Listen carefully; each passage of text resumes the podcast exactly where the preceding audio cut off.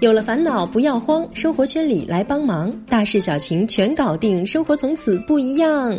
听众朋友们，大家好，欢迎来到最新一期的生活圈，快来看看今天的生活圈里要教给大家怎样的实用小知识。您会经常吃粗粮吗？您觉得粗粮可以任性吃吗？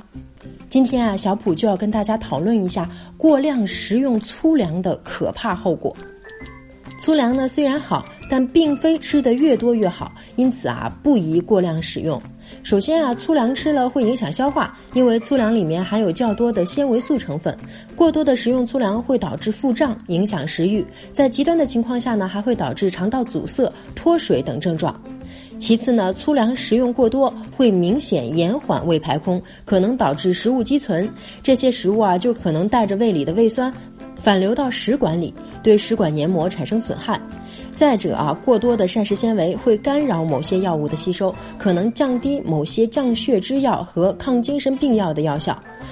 还有啊，长期过量食用粗粮会影响人体对蛋白质、无机盐以及微量元素的吸收，使人体缺乏很多基本的营养元素，导致营养不良。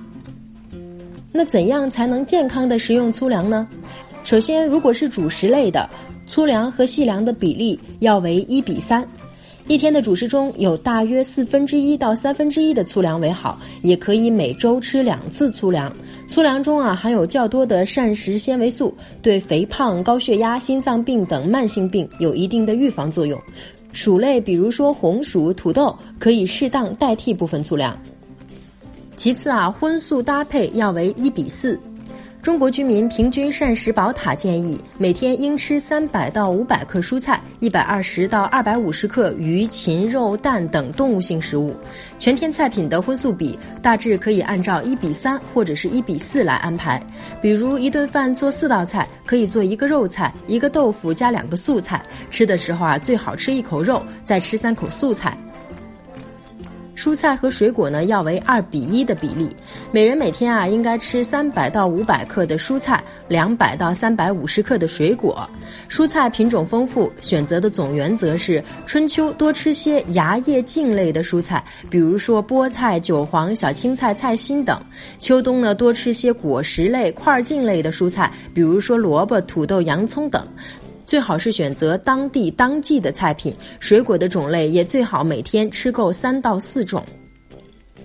那蒸煮和爆炒类的菜品呢，要为二比一的比例，建议蒸煮和爆炒的比例应该控制在二比一，煎炸应该能避免就避免。如果吃的话，每周尽量别超过三次，最好呢能在中午吃。每顿饭最好做一个凉拌菜，因为凉拌菜在很大程度上保留蔬菜中的维生素和矿物质，以及多种活性保健因子。几乎啊每种蔬菜都可以凉拌，不能生吃的可以焯熟后再凉拌。可将蔬菜切成薄片或丝，在开水中一分钟捞出，自然晾凉，再拌即可。好了，以上就是今天生活圈的全部内容了。这粗粮虽好啊，可不能食用过量了。另外，健康的饮食搭配，您学会了吗？我们下期不见不散。